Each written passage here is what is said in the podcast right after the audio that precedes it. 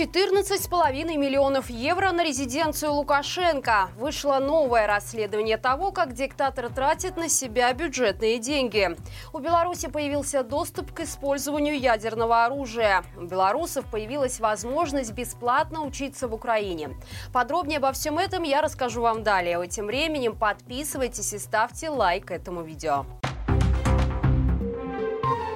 Белорусский диктатор обустраивает для себя новое жилье в центре Минска с витражами, горничными и дежурными адъютантами. Скромные четырехэтажные апартаменты расположились на улице Красноармейской в здании, где ранее был корпус лечкомиссии.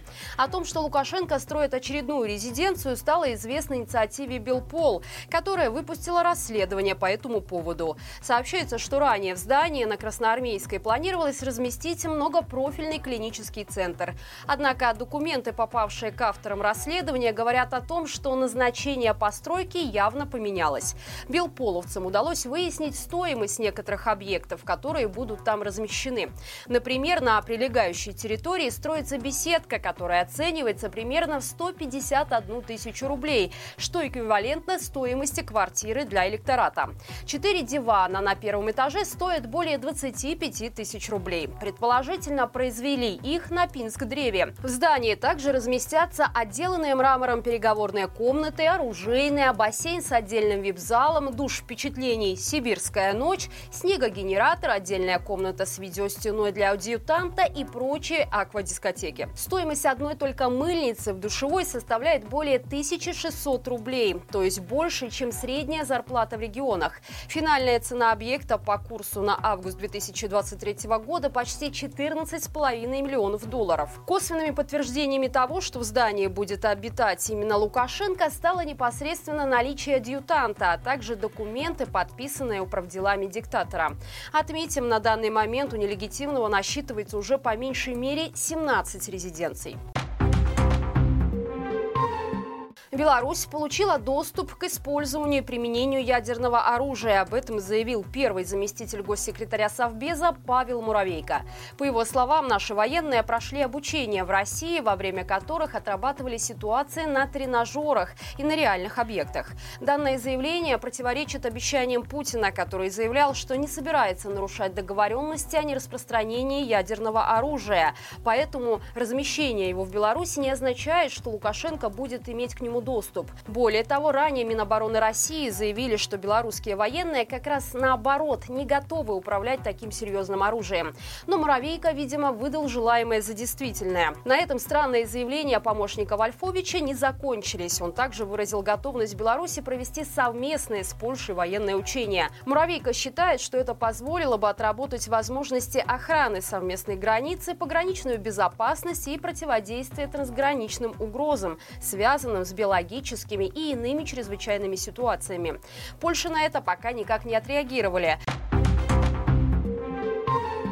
Почти 50 миллионов евро Беларусь вынуждена потратить на покупку российского зерна. Об этом сообщил вице-премьер Леонид Заяц, отмечая, что в этом году планируется приобрести не больше 500 тысяч тонн. Чиновник подчеркнул, что стоимость закупаемого зерна практически равна цене внутреннего рынка и составляет 325 рублей за тонну. Необходимость приобрести иностранное зерно возникла из-за плохого урожая, хотя на официальном уровне проблему так и не признали. Отмечается, что в закромах Родины еще осталось около 100 тысяч тонн продовольственной пшеницы, которую в случае необходимости можно перемолоть в муку. Напомним, в середине лета Лукашенко устроил суровый разнос аграриям за невыполнение плана по сбору зерна. Однако административный гнев не помог добрать нужное количество и было объявлено, что стране придется импортировать зерно из РФ. Примечательно, что вину за плохой урожай возложили на низшие звенья аграрной цепи – комбайнеров, которые якобы не подготовили должным образом образом технику. У белорусских студентов, которых отчислили за политику, появилась возможность бесплатно учиться в Украине. Об этом у себя в соцсетях рассказал руководитель благотворительного фонда «Вильна Беларусь» Алексей Францкевич. На днях он заключил меморандум о сотрудничестве с Измаильским гуманитарным университетом, который находится в Одесской области. Начать в нем учебу белорусские студенты смогут уже с ноября. Правда, пока в университете предусмотрено только пять мест. Напомним, после событий 2020 года в Беларуси по уголовным статьям были задержаны около 30 студентов, которых впоследствии признали политзаключенными. Некоторые из них уже полностью отбыли свой срок наказания и вышли на свободу. Это также спровоцировало массовый отток молодежи за границу, из-за чего на многих специальностях государственных вузах случился недобор студентов.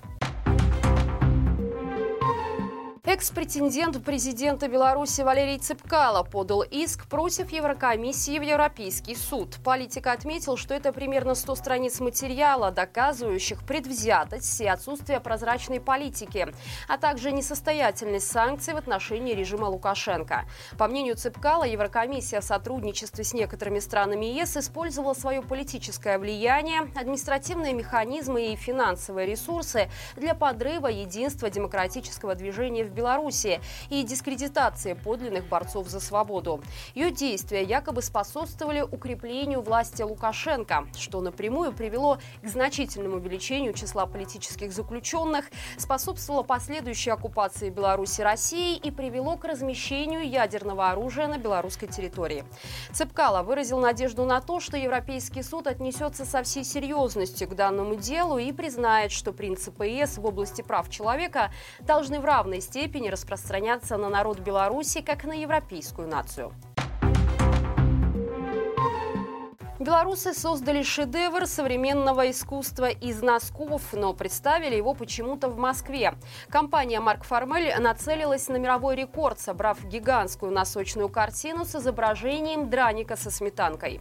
На ее создание ушло около двух часов и более двух тысяч предметов одежды. Собиралось панно как организаторами патриотической инсталляции, так и простыми посетителями ВДНХ, где происходило действо. По словам основательницы «Марк Формель», современное искусство искусства приветствует эксперименты со стилями и материалами. А собранная из носков мозаика напоминает, что все мы являемся важной частью этого мира и проявлением его дерзости и многогранности. Специфичный предмет искусства уже отметили в реестре рекордов РФ. Теперь его планируют передать в Книгу рекордов Гиннесса. К слову, на мероприятии был зафиксирован еще один впечатляющий рекорд. Посетительница выставки за минуту надела на одну ногу 15 носков. Отметим, что ранее белорусский производитель открыл доску носочного почета в Заславле. Вместо портретов на ней красуются чулочные арт-изделия, по которым плачет Лувр. Друзья, по понедельникам на нашем канале выходит рубрика «Народ спросит», и новый выпуск уже можно смотреть по ссылке в описании. Обсудили с экспертами, отдаст ли Лукашенко часть Беларуси Кремлю, может ли наступить оттепель при режиме и продолжит ли беднеть белорусы. На этом у меня все. До встречи завтра и живи Беларусь!